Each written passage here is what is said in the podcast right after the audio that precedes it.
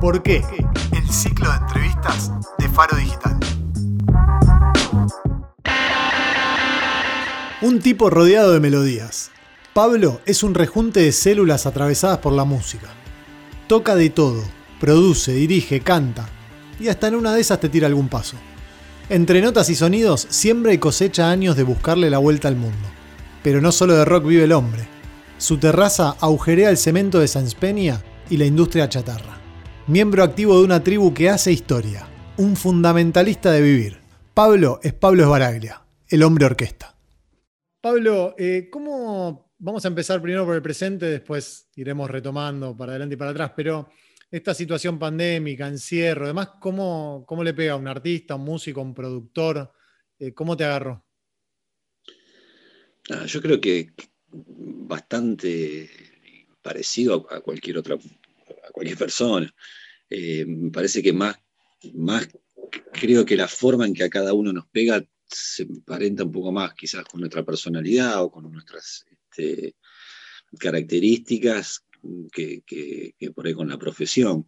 En cuanto a la profesión en sí mismo, bueno, la verdad que eh, jodido porque somos un rubro que, necesitamos del, contacto con la gente.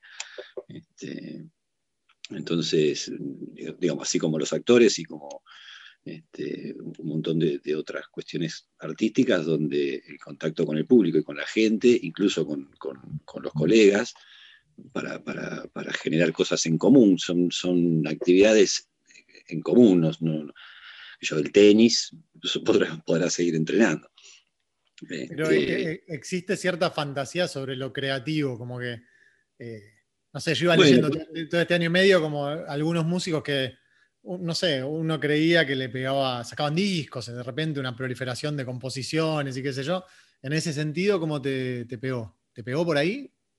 Mm, más o menos. Por eso, por eso pienso que, tiene que ver también con las personalidades. Yo, eh, esto me lo han preguntado ya varias veces y, supongo que con, relación a esto que tiene que ver con el ámbito propicio para la creatividad.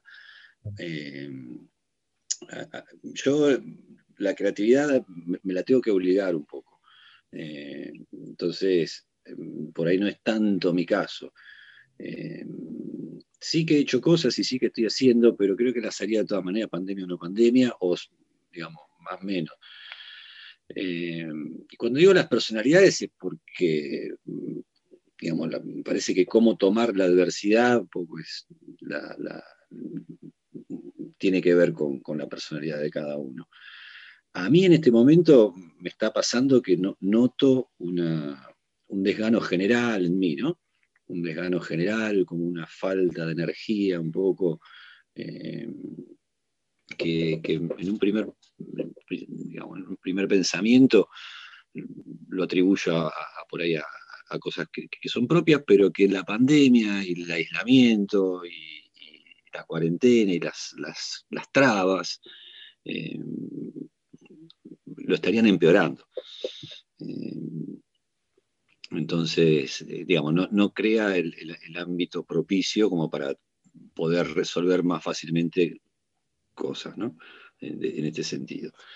Y además, a mí me agarró la cuarentena, la pandemia, mm, en, un momento como cruzado. Yo venía de cuatro, tres o cuatro años de, estar mucho en mi casa, de estar eh, aislado voluntariamente, no aislado, sino como, haciendo una vida un poco más introspectiva, eh, con, poca, con poca este, interacción y, qué sé yo, haciendo un proceso de duelo después de la muerte de mi hijo. Eh, y, nosotros, hablo por mí, hablo por mi mujer, estábamos como, como eh, en una etapa de este duelo, de esta, atravesar esta situación o seguir, continuar con la vida, en el cual nos habían empezado a venir ganas de hacer cosas mm, afuera, eh, viajar, eh, empezarnos a conectar más, actividades fuera de la casa.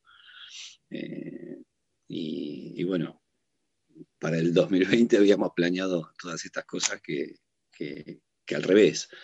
Tuvimos que tuvimos que seguir en el plan que venía y veníamos. por un lado acostumbrados y por, con, la rutina más o menos aprendida de, estar en un cierto aislamiento, entre comillas. Este, así que bueno, nos cayó exactamente al revés de lo que necesitábamos. Pablo, eh, viajando un poco para atrás en el, tiempo, en la línea de tiempo, eh, hablaste de viajar recién. Viviste bastante tiempo en España. Eh, ¿Hay algo curioso que te lleva a vivir a España que tiene que ver con, cierta relación tuya con la televisión y con, las tecnologías? ¿E-, ¿Es así? Sí. Eh, yo trabajé muchos años, la mitad de los 90 de en adelante, digamos, eh, para una productora que empezó siendo muy chiquita y que yo empecé cuando era muy chiquita, que llamó Promofilm y que empezó a crecer y a crecer, a crecer y bueno, fui creciendo de la mano de, esa productora. Eh, la tecnología siempre fue algo que me apasionó, me, gustó y de hecho este, creo que parte de, ser tecladista o pianista eh, tiene que ver con, me entusiasmaban los sintetizadores, la cosa electrónica de, la música, del instrumento para hacer música. Este, y, bueno, nada, sí, a medida fue creciendo esa productora, yo además de hacerle las músicas a los programas y ese tipo de cosas, empecé a meterme, me di cuenta que empezaban a venir formatos y que las, productoras compraban formatos a productoras más grandes, este, que no solo compraban el formato, digamos, de qué consistía el programa, sino además la tecnología asociada a ese formato. Y pensando y hablando con un amigo que es ingeniero este, electrónico y otro que es programador, digo, nosotros no podríamos armar esto. Y bueno, empecé a como ofrecer esas mismas soluciones eh, a, una fracción de lo que les costaba a esta gente. Y, bueno, me dieron la oportunidad, empecé, como, empecé con un programa, con dos, y terminé viajando a España, sí, eh, a montar uno de estos programas para, para la que en su momento este, la empresa madre que compró esta pequeña productora, que creció y yo, y después fue absorbida por una empresa española, el grupo Árbol, este, Globomedia. Y, y nada, terminé yendo allá a, montar estas tecnologías. Y después fui a Los Ángeles también, desde España. Eh, bueno, nada, hicimos cosas muy locas porque era muy. Nada, somos tres amigos. Que, ¿Cómo arreglamos? Y no sé, mandemos un mail a esta empresa china a ver si nos vende una tarjeta que pueda hacer, qué sé yo. Y bueno, nada, la verdad es que lo sacábamos adelante muy bien. ¿Tenés algún ejemplo puntual de algo que hayas desarrollado, que hayan desarrollado con estos dos amigos, por ejemplo? Sí, sí, hicimos un montón de cosas. Este, acá, el programa que yo fui a hacer allá eh, se llamaba, acá se llamaba Grandiosas. Y lo que decíamos en ese programa era, había una tribuna de, de, 100 personas y esto era bastante sencillo, cada una tenía una botonera, entonces se hacían encuestas y según nosotros leíamos las botoneras, en base a eso disparábamos un gráfico, disparábamos luces, bueno. Acá estaba, era, fue, fue, el de Fanny Mandel o Mazoco, ese fue, Grandiosas. Laura Oliva, ¿no? Mirá cómo me acuerdo de las tres. Muy bien, muy bien. Yo ni me las acordaba. Por de allá, con, la verdad es que me van a matar los españoles, pero el programa lo, lo hicieron tres grosas. Este, una de las flores, eh, ah. oh, Lolita o Lola. pero allá le fue, no fue bien el programa, duró, duró poco y, después no tuvo éxito. Eh, el, más complicado de los que desarrollamos, bueno, otros programas que hacíamos acá era eh, Quien quiere ser millonario, uno con, que se llamó Audacia, con, De la Puente, con Eduardo De la Puente. Eh, y el, más complicado, el más complejo fue el que, tuve que ir a hacer a Los Ángeles, a montar a, Los Ángeles. Le decía, pero yo no puedo ser en Estados Unidos, los reyes de la tecnología, no tienen nadie, necesitan a un argentino viviendo en Madrid que se junte con dos para viajar allá. Pero bueno, era como parte de la, empresa, de la, filial del Miami, de la misma empresa, preferían a alguien conocido. y algo de eso. Claro, y, ahí teníamos que hacer algo que hoy es común, pero que en el 2003 era, no era tan sencillo, que lo que nos habían pedido era que este, la computadora atendiera los teléfonos, eh, hiciera un reconocimiento de voz y, e imprimiera una respuesta que el participante daba en un ticket. Este, por el momento era bastante complejo, eso porque no estaba la tecnología. lo que hicimos fue justamente encontrar una, empresa china que hacía placas eh, que venían con ocho modems, con ocho líneas para atender. Entonces, porque ellos nos pedían que por lo menos teníamos que atender a 24 líneas o algo así. Pusimos varias de esas placas y bueno, fuimos desarrollando el software como pudimos. Este, y la verdad que terminó funcionando también. Este, pero, pero bueno, con, mucha, imagínate todo, todo con mucha catrascada, con mucha, lo atamos con alambre, solucionemos esto este, de una forma, pero salía adelante, siempre salía adelante. Hablando de realizaciones medio imposibles o proyectos así complejos, eh, y en el medio de una pandemia encima, hicieron Epecuen con los fundamentalistas, que eh, es una experiencia absolutamente distinta a todas, ¿no? ¿Qué, qué fue Epecuen? Y es distinto, sí. El, ámbito determina todo en este caso. Eh, y nada, fue, fue como el, proyecto era intentar superar el streaming que habíamos hecho anterior, que, que también había sido para, su momento y como primera situación algo más o menos ocurrente, simulamos que estábamos en un satélite este, y hicimos una apuesta, bueno, nada, muy de estudio.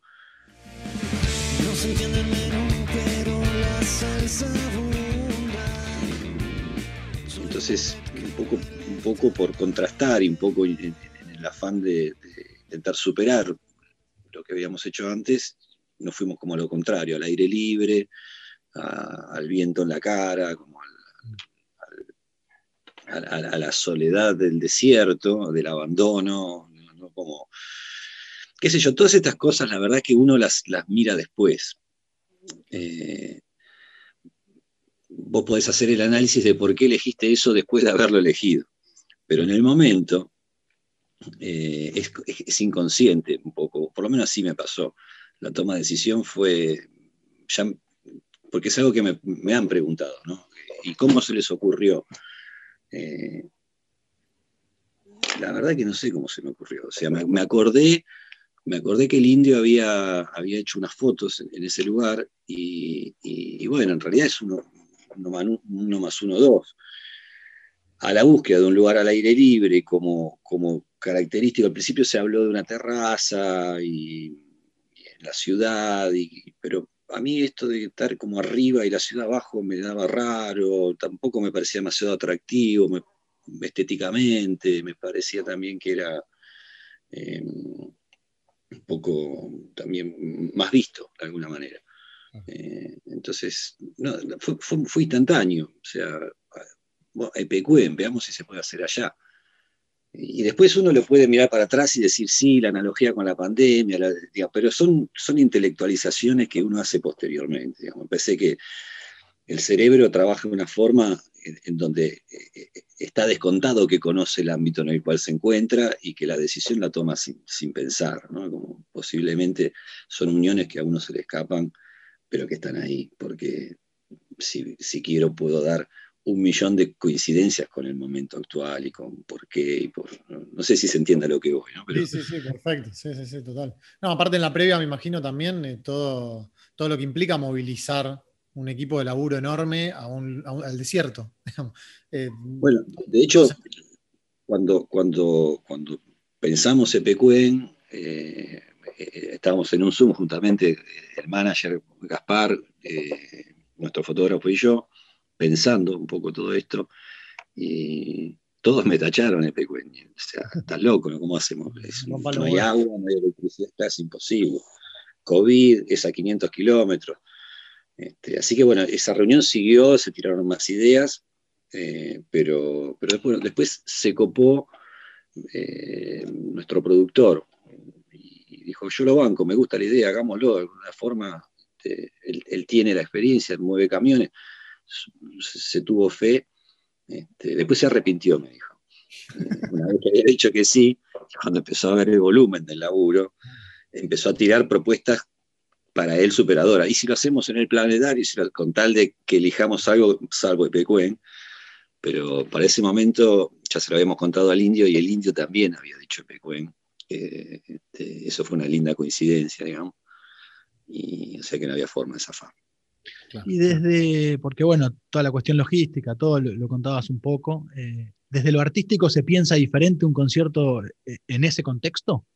En cuanto a la elección de la lista de temas, eh, mismo la forma de sonar, si bien hay algo, hay algo habitual en la forma de sonar de los fundamentalistas, hubo algunas cosas que, se pueden escuchar distintas. ¿Hay algo artístico que se dice, bueno, acá vamos por acá porque tal cosa del contexto? absolutamente, absolutamente. De hecho, digamos, a, mí me gusta darle siempre como un, marco eh, unificador a cada evento, así como fue lo de los satélites, porque era la transmisión y entonces un poco toda la temática se, basó en esa situación de primer streaming, eh, el, éter, este, la virtualidad, sumado como al, festejo de los 15 años de los fundamentalistas, y eso fue el tronco que unificó un poco todo. Y en este en este tal cual, porque además resulta más englobar todo y, resulta más sencillo de, enriquecer. La lista de temas, o sea, esto es, bueno, es un desierto, es una ciudad abandonada, en ruinas, épico, viento, eh, entonces lista de temas rockera, vestimenta rockera, sonido, power, eh, todo, todo, todo se empieza como, como a unir. Por supuesto, sí, sí, es algo que, aparte disfruto de hacer, como le encuentro, encontrarle un sentido y una hilación a todo, me, gusta, me parece que, que, le da potencia. bueno, hay algo de eso en, en, alguno de tus discos y mismo en, alguno de los, de los conciertos que has hecho con, con tu hermano y todo, ¿no? Entre, entre lo teatral, entre tener que hilar un montón de, conceptos según lo que uno esté presentando o en el contexto en que lo esté presentando, ¿no? Sí, sí, sí, tal cual. Es, como, es algo que. El, el, ¿cómo se dice? El, modo Sgt. Pepper. Eh, me, quedó, muy, muy grabado y siempre me, resulta atractivo porque además me, ayuda. Eh, me resulta mucho más complicado hacer una selección de 30 canciones sin ningún criterio que cuando hay un criterio. Eh, entonces, y aparte me divierte, porque y, es, sencillo cuando, cuando vos le vas a plantear la idea que estás teniendo al iluminador, es mucho más fácil cuando partís de una cosa, de una conceptualidad que es común y que todo el mundo la puede entender, a una idea eh, caprichosa que uno pueda tener en la cabeza sin demasiado contexto. Si bien son ideas caprichosas, el darle el contexto hace que la comunicación sea más sencilla y, y, funciona. Vos sabés que eh, el laburo que han hecho todos mm, en cuanto a esto, la iluminación, el arte, el arte de poco, poco, mucho que hubo, eh, cómo, cómo estaban planteados los planos de cámara, todo se desprende de la misma conceptualidad. Y, bueno, me parece que está bueno que funcione. Todos pronto a los botes y no se asusten que la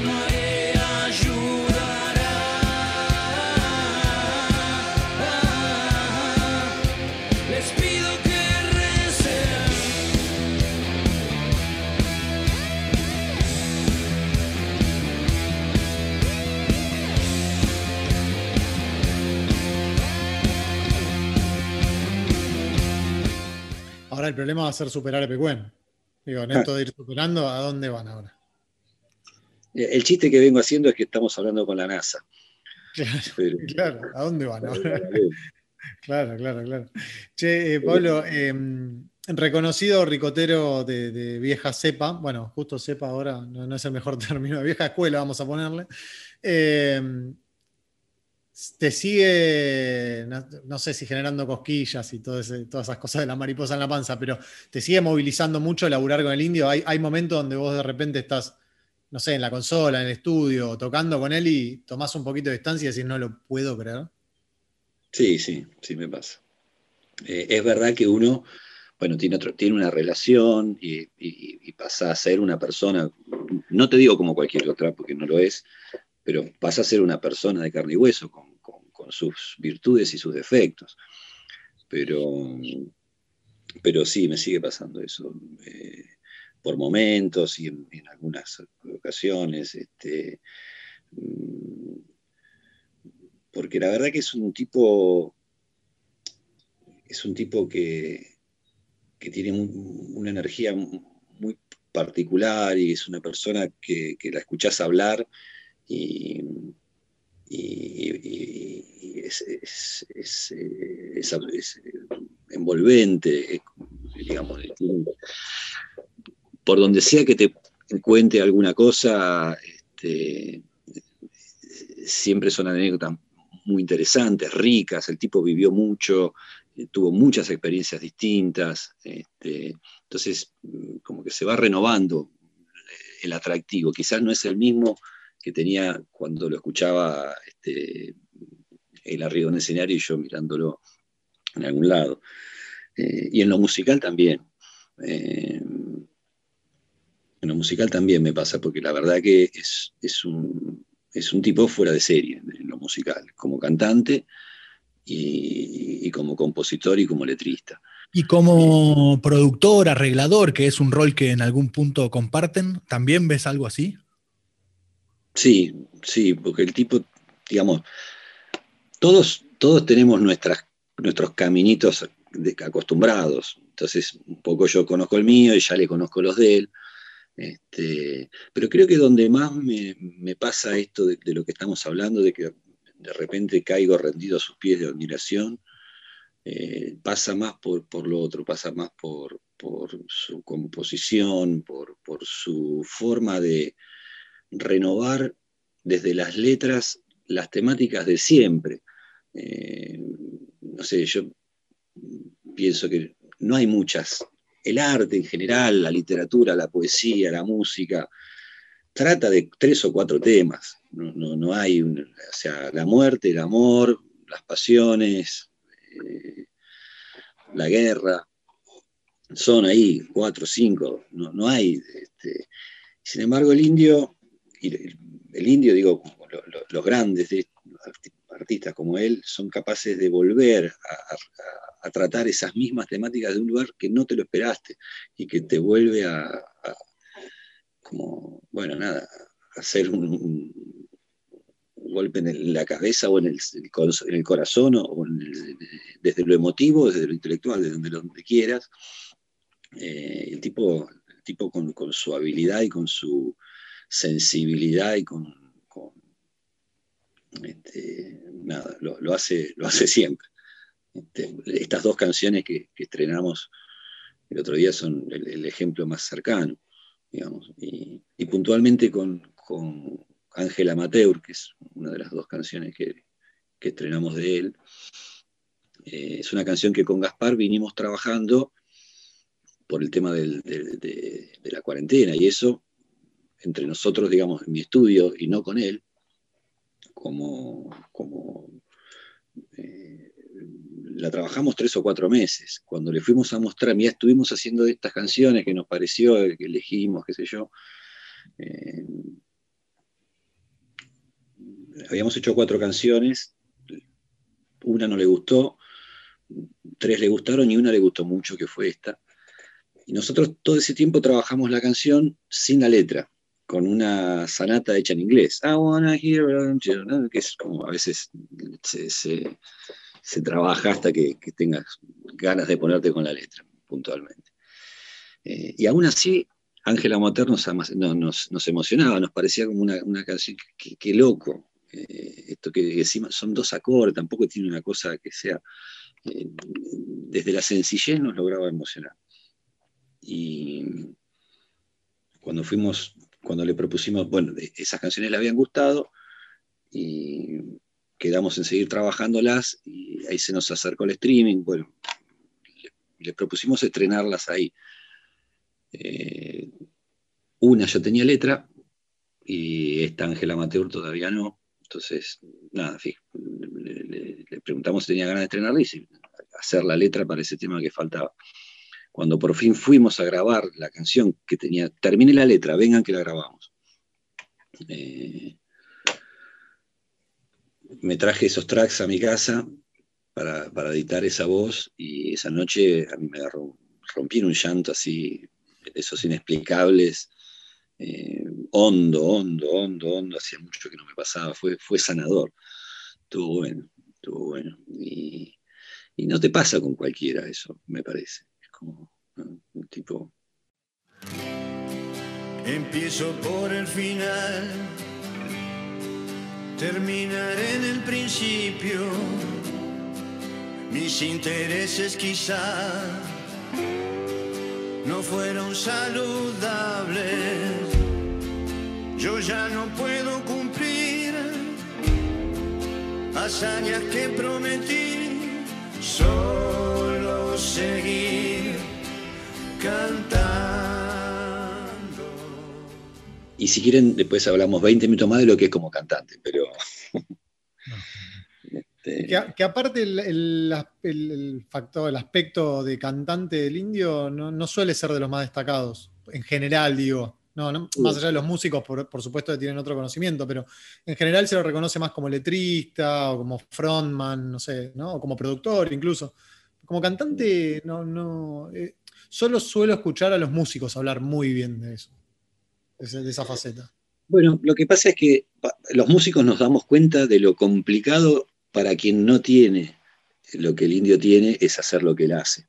Eh, es como si vos intentás cantar una canción de Queen, o si intentás cantar una canción con la dulzura o aterciopelada voz de Frank Sinatra, te vas a dar cuenta de lo difícil que es hacerlo. Eh, con el indio pasa lo mismo, porque eh, son dos aspectos. Uno es este, que tiene que ver un poco con su físico y con su genética y su garganta, pero además tiene que ver con, la manera de expresar que el tipo tiene, como frasea. Eh,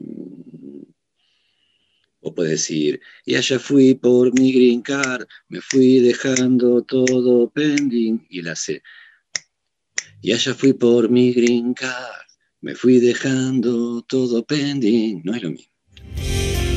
Y allá fui por mi gringar, me fui dejando todo pending,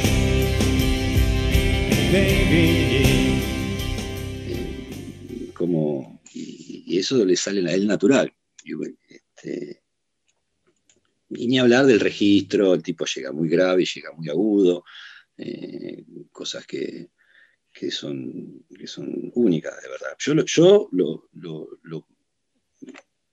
lo, enlisto dentro de los, si querés para ser generoso, 10 mejores cantantes del planeta. Para mí está entre los 5. Pero, pero si querés dejar un poco de, para otro, lo ponemos todo. Me encantaría preguntarte los otros cuatro. No, bueno, qué sé yo. Freddie Mercury, Sinatra, eh, Paul McCartney, eh, del género, ¿no? de, la música popular, mm. eh, sin irme a los líricos, que es música que yo no escucho. Pero, eh, pero dentro de la música popular, para mí son, son esos los que, los que tienen una capacidad de transmisión increíble y, por eso también se vuelven tan, tan populares. Y además una, una facilidad y una genética que, privilegiada. Eh, ¿qué, vínculo tenés? Eh, me imagino como productor que nada, andás con las antenas todo el tiempo este, escuchando cosas nuevas y demás, pero ¿qué vínculo tenés con toda esta movida trap, rap que apareció, que, emergió con mucha potencia en poco tiempo, eh, que lograron algunos, no sé, está Bizarrap como el productor estrella, este, un chico de muy pocos años, que es uno de los artistas más escuchados del mundo en Spotify, digamos. ¿Tenés algún vínculo este, como escucha? No más allá del por ahí personal, pero como escucha, ¿te, genera algo? No tanto, no, no, no. Desde la curiosidad, sí. Desde la curiosidad y. Y bueno, sí. También cuando hacen los duelos me, parece como muy original y difícil de hacer, eso me genera cierta admiración. pero mm, lo que yo creo es que es el, es el, movimiento que en un punto viene a reemplazar lo que fue el rock en su momento. Eh, digamos, el rock surgió como, como una manera de, ir contra situaciones que de otra manera no se podía pelear, como, este, eh, inconformidades, injusticias, y, bueno, en su momento este, fue un movimiento muy, muy, muy fuerte que logró, logró liberar un montón de, cosas y sobre todo modificar las mentes y las, los pensamientos de, gente que se sentía oprimida y pudo liberar a, los que venían detrás. Y es un movimiento que duró muchos años, pero que yo considero ya hace tiempo, por ahí no, no estrictamente en lo musical, eh, porque siempre hay, y por ahí, eh, pero que, como filosofía no, no, funciona de, esa manera en la cual surgió. Quedó de la vereda enfrente ahora en un punto, tal vez. Y, es, y sí, y sí. Sacando algunos ejemplos aislados. Sí, sí. Digamos, pero esa necesidad de la juventud evidentemente como humanidad vamos evolucionando, pero lentamente, porque sigue habiendo una necesidad de, confrontar a, los más poderosos, a los opresores, a, los que nos obligan a hacer cosas que no tenemos ganas de hacer, y aunque más no sea las mentes pacatas.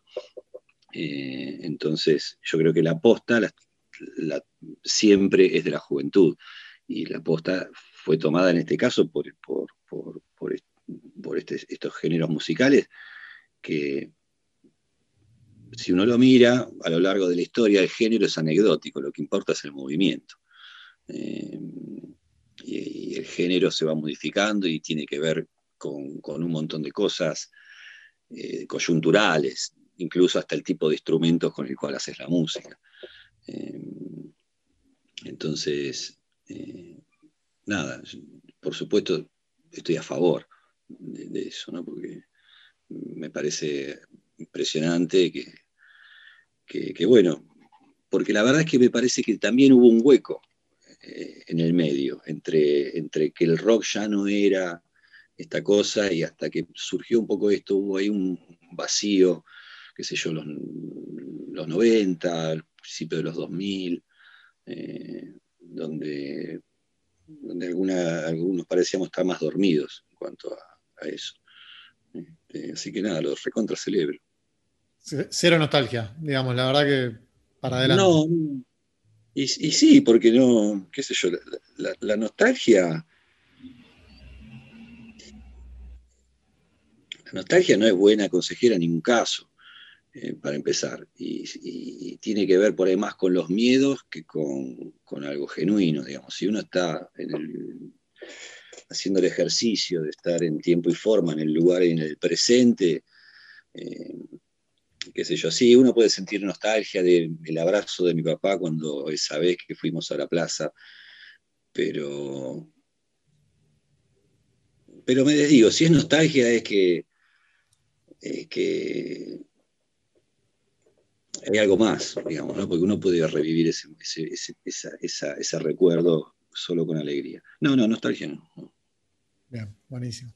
Bueno, otra de las, de las facetas, este, por lo menos las que conocemos de Pablo Baraglia, es una huerta que es la envidia de media ciudad de Buenos Aires, más o menos. Porque es, por lo menos del barrio. Por lo menos del barrio, que es enorme, que te ocupa toda la terraza. Eh, ¿Qué onda? ¿Cómo, cómo desde siempre te enganchaste en algún momento o por alguna situación en particular? ¿Por, cómo te vinculaste con esto de comer lo que uno mismo produce? Que está buenísimo, ¿no? Sí, sí. Eh, desde siempre me gustaron las plantas y esas cosas. En, un momento cuando era más chico me di cuenta que si ponía algo en la tierra, después crecía. Y después también me enteré que había gente que a eso no le pasaba. Lo cual es mentira, digamos. Todo el que quiera, digamos, el manita verde o no verde, eso eh, no está bien. O sea, cualquiera puede cantar si quiere. Cualquiera puede, puede este, tratar bien a las plantas si quiere. Pero bueno, me noté eso. Y, es algo que, por lo menos desde ya mi semi primera adultez tuve ganas de hacer, pero que nunca había encontrado el tiempo, o había encontrado el, animarse a hacerlo. Pensaba que era algo complicado, que no sé, que, me iba a salir mal. Y, bueno, cuando, cuando se nos fue Clemente, cuando partió mi hijo, eh, y en poco un poco en ese plan que hablábamos antes, donde lo que necesitamos con mi mujer fue, un poco estar entre nosotros y un poco más adentro y resguardados del mundo exterior, que, después de haber atravesado algo como, como, lo que atravesamos, que además fue largo y que fue como una guerra, porque este, él dio mucha pelea como un campeón durante muchos meses digamos que el, mundo, las conversaciones triviales del mundo nos hacían daño, nos dolían. Este, juega boca y a mí qué me importa ese juego. O sea, como, eh, y bueno, esa necesidad un poco de estar adentro y, por suerte contando con el tiempo para poder hacerlo y la, ayuda de, la familia, qué sé yo, me encontré con el tiempo.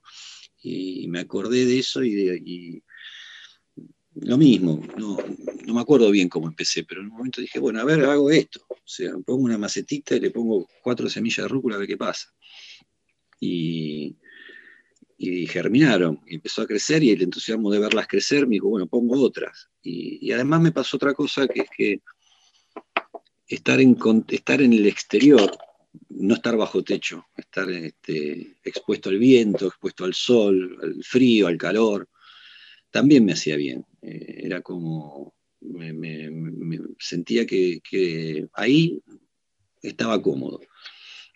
Eh, por un lado todo eso. Y por otro lado, el, hecho de, y esto fue un clic, dije, bueno, me lo pongo a hacer ahora, eh, que puedo, y, también por la enfermedad que tuvo mi hijo, que fue leucemia, y por todo lo que uno empieza a leer acerca de las enfermedades y por todo lo que uno empieza a entender acerca de cómo funcionan las medicinas, eh, cómo, uno empieza a darse cuenta cómo opera la alimentación en los cuerpos. Eh, fue que también por eso empecé a, tratar de prestarle atención qué empezamos a, qué, cómo me estoy alimentando. Eh,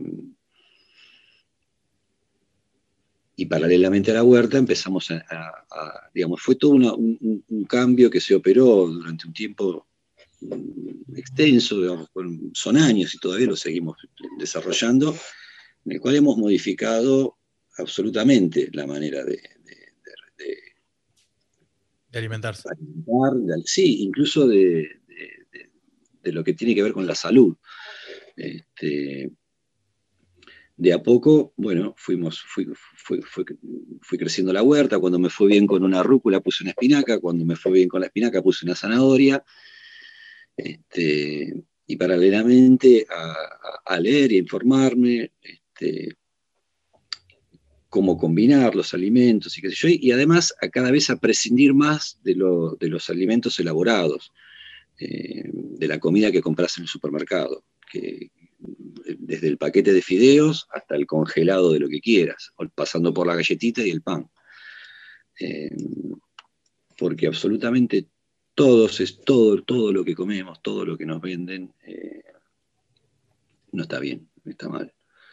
Eh, no, es, no es bueno para la salud, es carente de nutrientes, te condicionan para tener dietas desbalanceadas, te condicionan, digamos, lo único que tienen a favor y por eso tienen el éxito que tienen, es eh, que no te, no te, insumen tiempo, puedes prepararte una comida en tres minutos, lo cual también es raro. Eh, y, bueno, la adicción que generan además, porque eh, esos son estudios medio recientes donde se, se está empezando a ver que la, comida ultraprocesada, el paquete de croquetas que vos metés en el coso, o la, eh, si las empezás a consumir habitualmente, empieza a haber conexiones neuronales que antes no existían, similares a la adicción de cualquier otra droga. entonces después querés más de eso.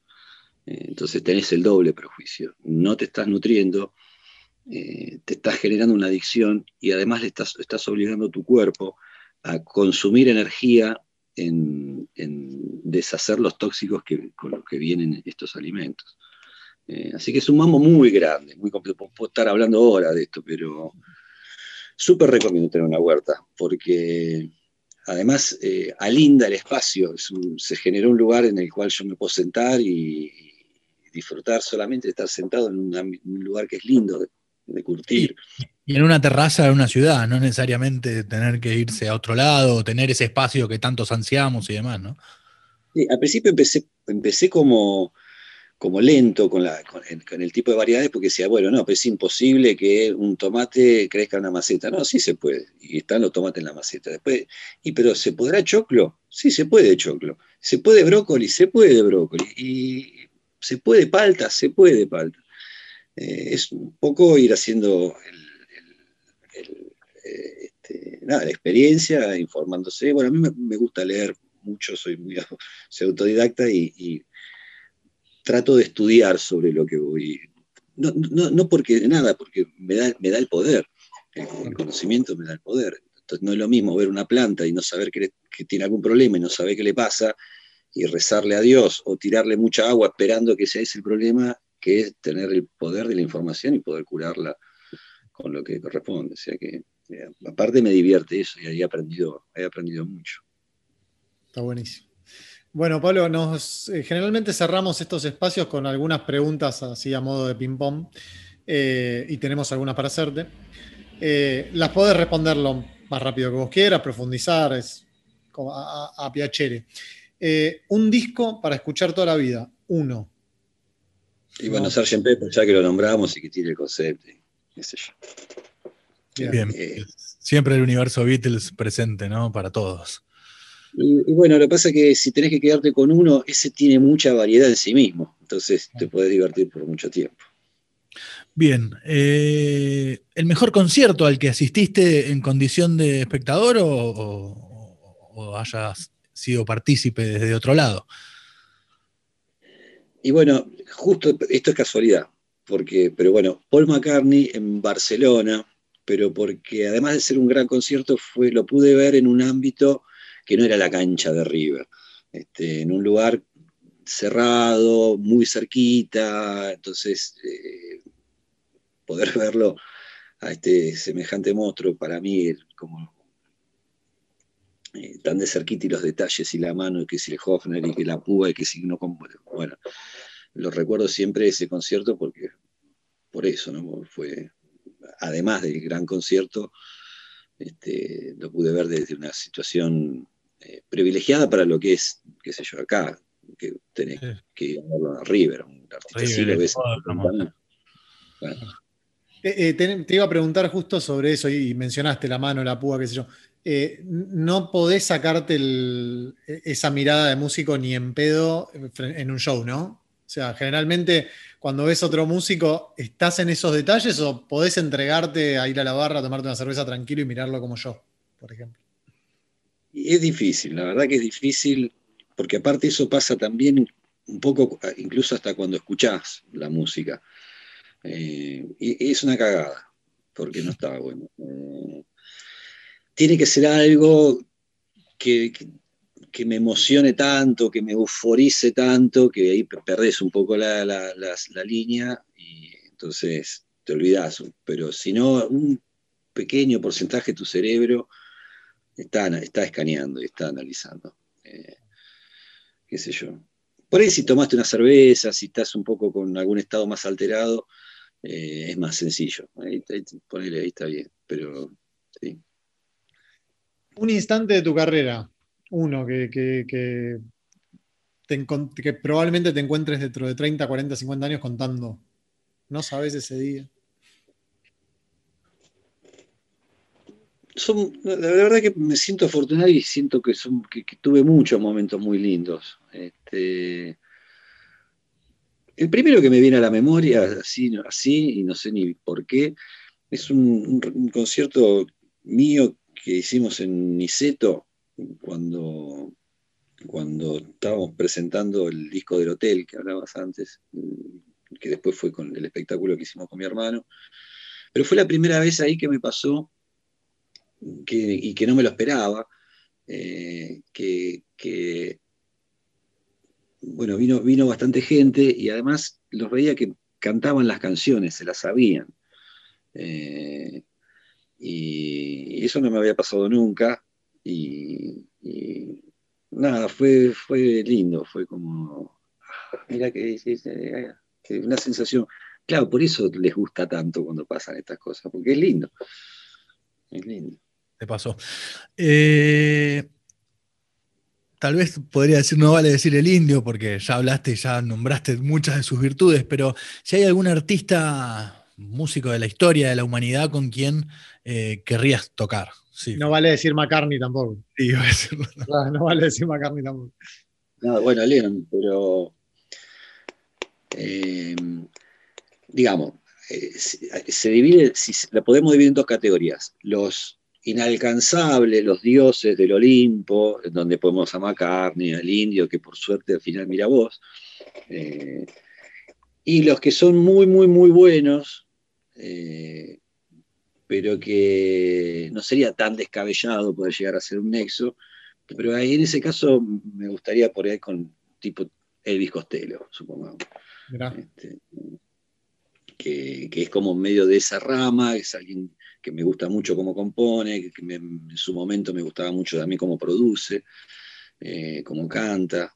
Y, y, bueno, ponele, el bicostero estaría bien. ¿Por qué? El ciclo de entrevistas de Faro Digital.